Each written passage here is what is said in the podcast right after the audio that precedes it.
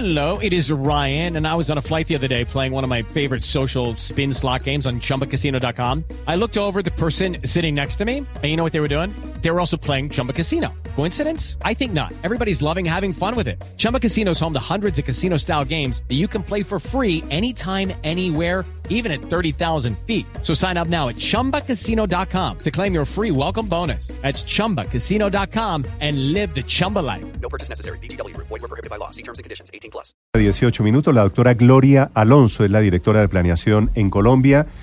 La he llamado para preguntarle por el plan de desarrollo, por los efectos que va a tener este plan de desarrollo en el bolsillo de los colombianos. Doctora Alonso, buenos días. Buenos días, Néstor. Un saludo especial para ustedes y toda la mesa de trabajo. Doctor Alonso, comencemos hablando, si le parece, de las tarifas de energía. ¿Para quiénes le suben, a partir de cuánto, en qué porcentaje suben las tarifas por este impuesto de Electricaribe?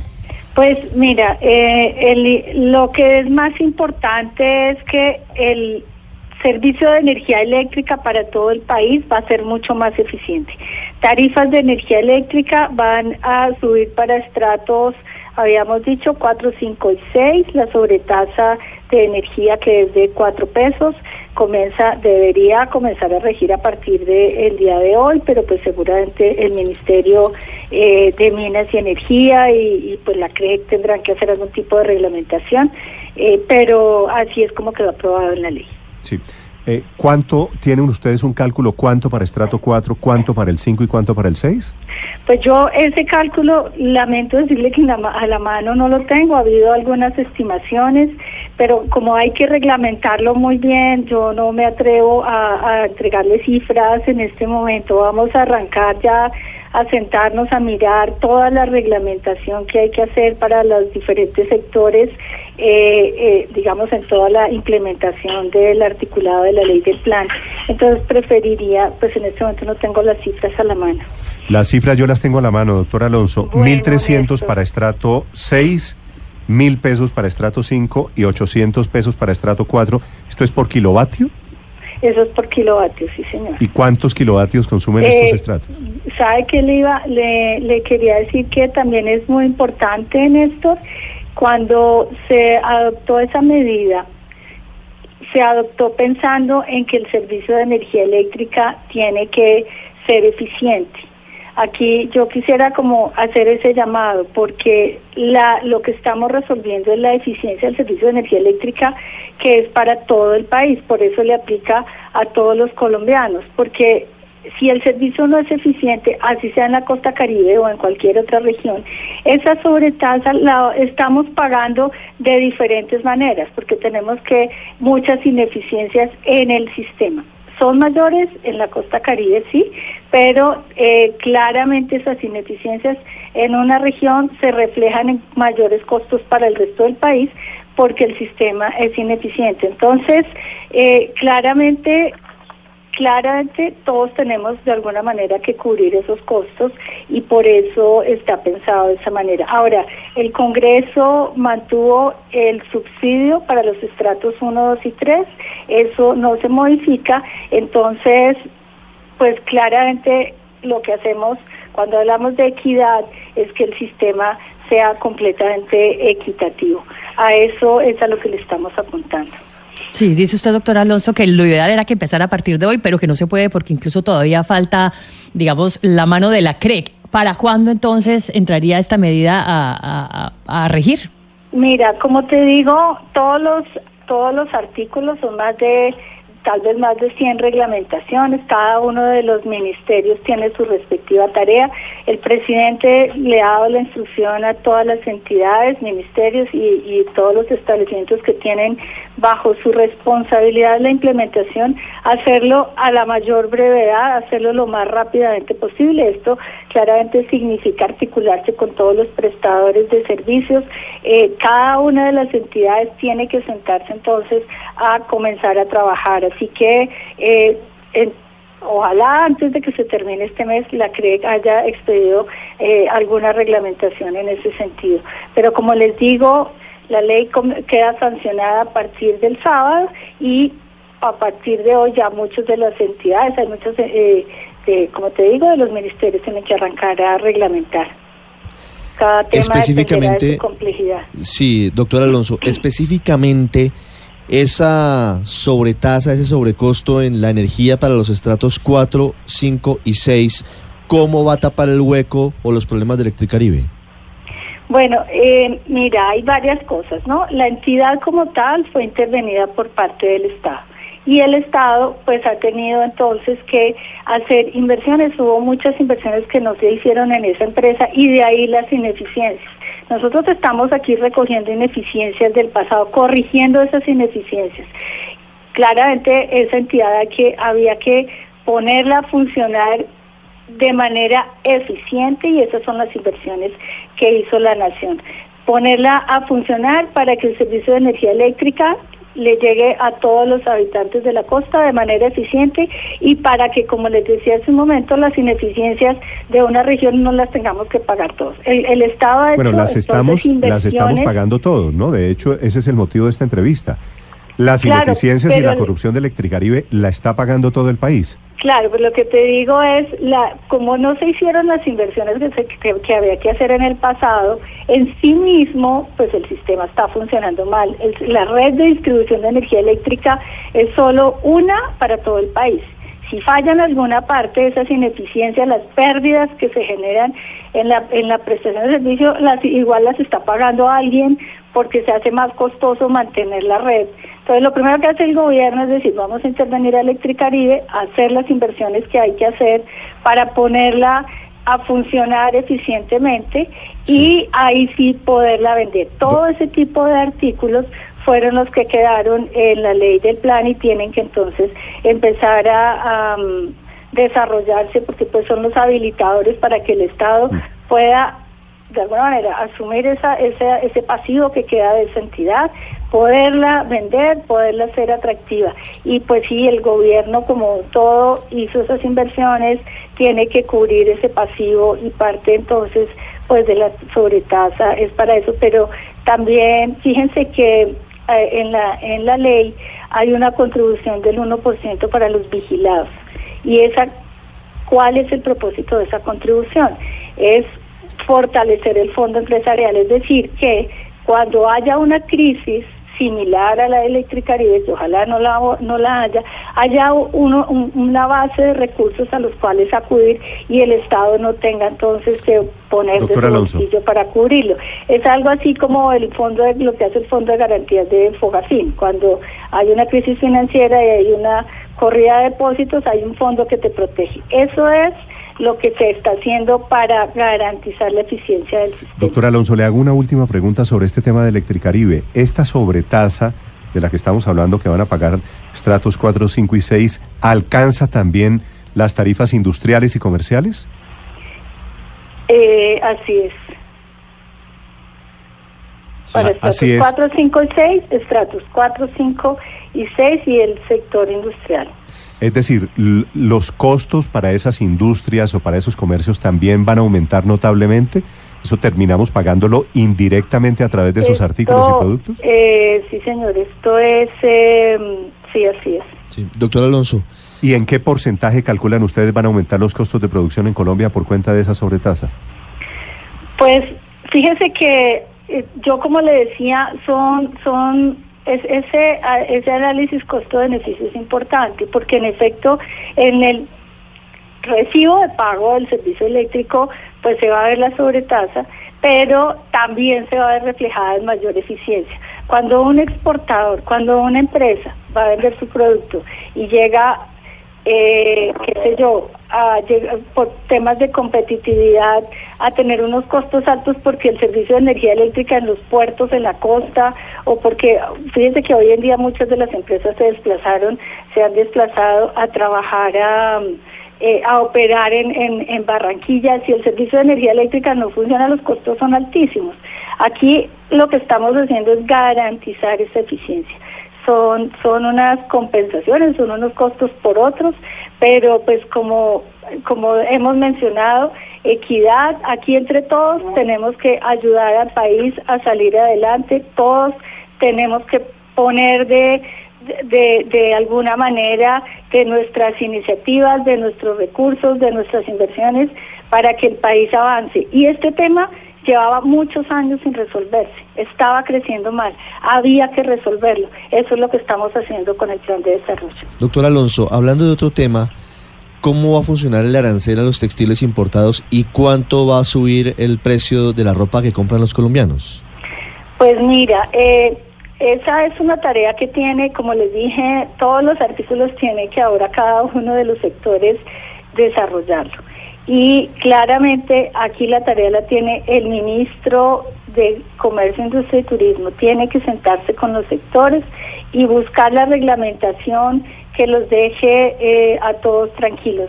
Claramente hay un arancel, sí, que va a que, que viene con la ley, que hay que implementar, que hay que desarrollar y hay que buscar otros incentivos para que por supuesto las importaciones de confecciones y de otros sectores pues no se vean afectadas eh, en la medida en que el arancel es tan alto. Pero como le digo, aquí depende mucho de el cada uno de los sectores tiene que hacer su tarea, tiene que sentarse y tiene que entonces de alguna manera conciliar con el respectivo sector. En este caso, todos los decretos deben por ley quedar a, discusión de del sector privado, de todas las empresas, pero el ministro de Agricultura, eh, perdón, el ministro de Comercio, pues él ha venido trabajando con el sector. Tiene que encontrar entonces ese punto medio para no desincentivar el resto eh, de los sectores. Pero, pero en últimas va a subir la, la ropa, digamos. Hoy si una camisa cuesta 100 mil pesos, con el plan de desarrollo costará 125 mil pesos. Eh, se habla de un aumento del 25% en el costo de la ropa importada. Pues eh, en principio como está el, el arancel así es. Sí. ¿Y? Por eso le digo, el ministro de Comercio, ministro de Comercio, Industria y Turismo tiene que sentarse y trabajar una reglamentación muy cuidadosa todos sabemos que el país no había tenido un arancel de esa magnitud. Él lo ha venido, él se ha venido reuniendo ya con los sectores y tendrá que hacer una reglamentación eh, en ese sentido. Ahora la DIAN también tiene aquí un rol muy importante. Entonces cada uno de los temas, en particular estos que son más sensibles, hay que trabajarlos con, con, Doctor Alonso, en esta a, a propósito del impuesto a las tarifas de energía. A propósito del aumento de los impuestos a las importaciones de ropa y de telas que vienen desde fuera de Colombia. Estos planes de desarrollo no son temporales. La Corte Constitucional no ha dicho en varias sentencias en leyes del plan que la ley del plan es temporal y que no puede traer impuestos permanentes. En principio, eh, sí, en principio, por ejemplo, la de la sobretasa de energía rige hasta el año 2022. Esta ley solamente tiene vigencia hasta el año hasta el, año impuesto a las telas sí hasta el año 2022 y cuando se se debata y se apruebe la siguiente ley se definirá si se deroga o si se prorroga cada uno de esos artículos. Ese es el primer paso que se hace cuando se inicia la construcción de una ley. Que articulado se mantiene, qué artículos, qué tasas, qué lo que sea, se mantiene y cuáles eh, se derogan. En todo caso, la, exacto, la ley del plan va hasta el año 2022. En su momento se definirá qué, qué se mantiene y qué, y qué se elimina. Aunque esa historia ya la hemos visto, doctor Alonso, los colombianos con impuestos como el del 2 por mil, que era provisional, que era temporal y terminó siendo permanente, y con otros tantos impuestos. Pero más allá de eso, quisiera preguntarle por las inversiones. Se dice que en este mm, cuatrenio se van a invertir más de mil billones de pesos, una cifra monumental, pero ahí, eh, sin embargo, lo complicado es que se refleje finalmente en el presupuesto del año entrante y hasta donde ha dicho el Ministerio de Hacienda, el presupuesto de inversiones para el año entrante no solamente no va a crecer, sino que va a de crecer con relación al año actual. Entonces, ¿cómo precisamente se van a ejecutar todas esas billonarias inversiones que están contempladas en el plan de desarrollo, doctor Alonso? Sí, mira, eh, ese tema también es muy importante porque el plan de desarrollo, yo quiero retomar una frase que dije hace un minuto del plan de desarrollo, todos ponemos. Aquí pone el gobierno nacional, pero también ponen las regiones y pone el sector privado. Siempre ha sido así. En el pasado, en los planes de desarrollo anteriores, las inversiones que vienen del privado pueden representar cerca del 30% eh, de la financiación de un plan de desarrollo. Y ahí van las vías, las que se financian muchas de ellas por concesión, por APPs, van los acueductos, van, eh, por ejemplo, aquí estamos habilitando eh, cárceles, vamos a, a que, a, generar la posibilidad de que los privados puedan entrar en la, en la inversión. Entonces, en el plan de desarrollo entran los privados, entran las regiones y fíjense que el mejor ejemplo puede ser eh, el de los pueblos indígenas. Cuando nosotros tenemos que ir y reunirnos con ellos y sentarnos con ellos a definir esa hoja de ruta con respecto a cómo vamos a cerrar las brechas. Por supuesto que el primer punto es cuánto es el presupuesto de la nación, pero en esas mesas de trabajo también entran los alcaldes y gobernadores los temas de tierra, los temas de eh, incluso de salud y educación, cómo, cómo atendemos a esa población. Por eso es que el plan de desarrollo se construye desde el territorio. Ahí ponemos todos, el gobierno, las regiones con sus recursos propios, también con los de regalías y por Doctora- supuesto el sector privado. Doctor Alonso, le hago una pregunta final sobre otro impuesto eh, con el que se metió el plan de desarrollo, que es el impuesto. Ese plan de desarrollo, la verdad, terminó siendo una reforma tributaria por la puerta de atrás. El plan de desarrollo, entre otras cosas, no solo se mete con Electricaribe, crea un impuesto, una sobretasa, se mete con los aranceles de los textiles, sino también bajó el IVA a la gasolina.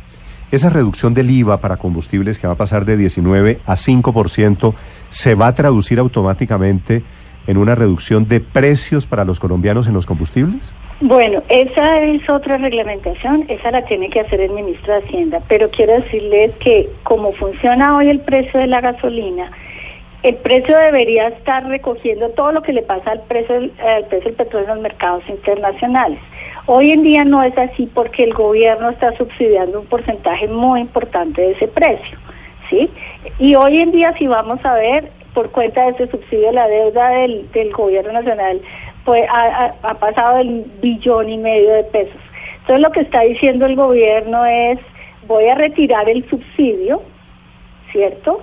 Si el gobierno retira el subsidio, inmediatamente el precio al consumidor final debería aumentar, si el precio aumenta, eh, si el precio internacional aumenta. Pero eso se compensa con la baja entonces en el en el IVA a la gasolina de tal manera que para el consumidor final el efecto sea absolutamente neutro. Es decir, el gobierno deja de subsidiar y a cambio del subsidio del gobierno baja el impuesto y el efecto sobre el consumidor final es absolutamente neutro. Entonces, Todo ¿para eso qué, tiene que entonces, ¿para qué bajaron? Si el, si el efecto es neutro, quiere decir no hay efecto, ¿para qué bajaron el impuesto?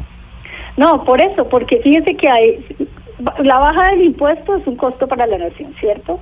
Pero hoy en día la nación ya está incurriendo en un costo por cuenta del subsidio. Entonces lo que hace el Estado, lo que va a hacer el Ministerio de Hacienda en el diseño de la nueva fórmula con el con el Ministerio de Menos y Energía es cuál es esa fórmula del precio de la gasolina que hace que yo pueda bajar, que yo pueda retirar el subsidio retiro el subsidio, pero para que no se le suba, porque ¿por qué retiro el subsidio? Porque el costo para la nación es muy alto.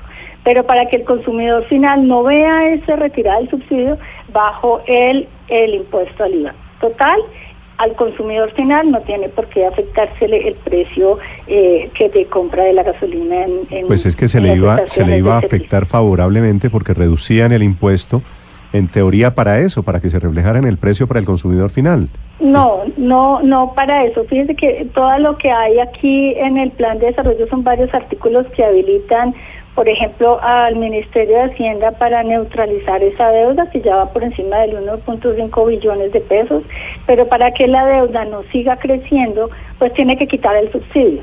Entonces, quita el subsidio, pero le genera un mecanismo al consumidor final para que el precio no le aumente. Muy bien. Eso es lo que está ocurriendo. La doctora Gloria Alonso, directora de Planeación Nacional, que elaboró el plan de desarrollo, que logró su aprobación y que ahora explica los efectos de su vigencia.